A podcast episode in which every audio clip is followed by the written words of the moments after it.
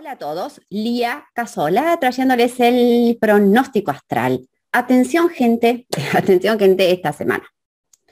Vieron que yo siempre les cuento, ¿no? O sea, cómo prepararse, cómo no pisar el palito, digamos, eh, y no, digamos, no actuar, no funcionar, no eh, movernos eh, condicionados por el tránsito. Entonces, miren la alerta que les cuento para esta semana, ¿bien?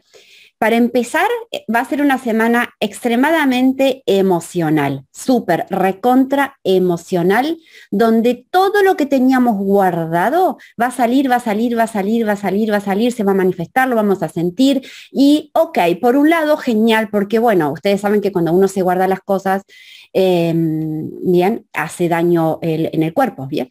El punto va a ser acá como sacamos las cosas. Si las sacamos para herir al otro, para atacar al otro, para culpar al otro, para ser responsable al otro, para liberarnos y sentirnos más tranquilos y más libres, bueno, desde ese lugar no se supone que eh, nos va a servir para nada, ¿ok?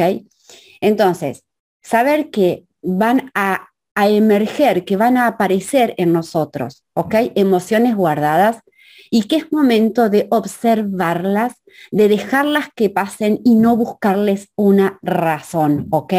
Dejen que transite, dejen que pase, porque e, esto es un tránsito que nos va a permitir que nosotros conectemos con ese dolor, con ese sufrimiento, y una vez que pase, ¿ok? Ahí sí ustedes van a poder ver eh, qué les dejó, ¿ok? ¿Qué, qué quedó de eso a su favor? Bien. Recuerden también que estamos trabajando el tema de cómo desbloquear, cómo trascender lo que nos limita. Y ahora miren lo que tiene que ver con esta energía. Por un lado tenemos esa energía emocional, pero que es una energía emocional que nos mueve a cambiar, que a partir de estar aburridos, a partir de sentir que buscamos eh, algo nuevo, nos, mueve a que cambiemos. O sea, va a ser un tránsito donde todos vamos a estar muy ávidos de un cambio. Un cambio de pareja, un cambio de relación, un cambio de trabajo, un cambio de auto, un cambio de apariencia, un cambio de círculo de amigos, un cambio de casa, de coche, de lugar eh, de donde vivo, o sea, lo que sea. Por ende, fíjense lo siguiente. Cuando que también está la puerta 30, que es ya el otro tema que les contaba, que es una puerta de deseo, ¿bien? Si aparece una energía emocional que está aburrido, que quiere algo nuevo, que quiere cambiar algo, si aparece esta energía de deseo, la gran pregunta y el gran cuestionamiento que ustedes se tienen que hacer en términos de encontrar eso que me está limitando es, ¿qué se supone usted, que, qué se supone que ustedes van a encontrar con ese cambio? ¿Qué se supone que ustedes van a encontrar con ese, ese logro de ese deseo?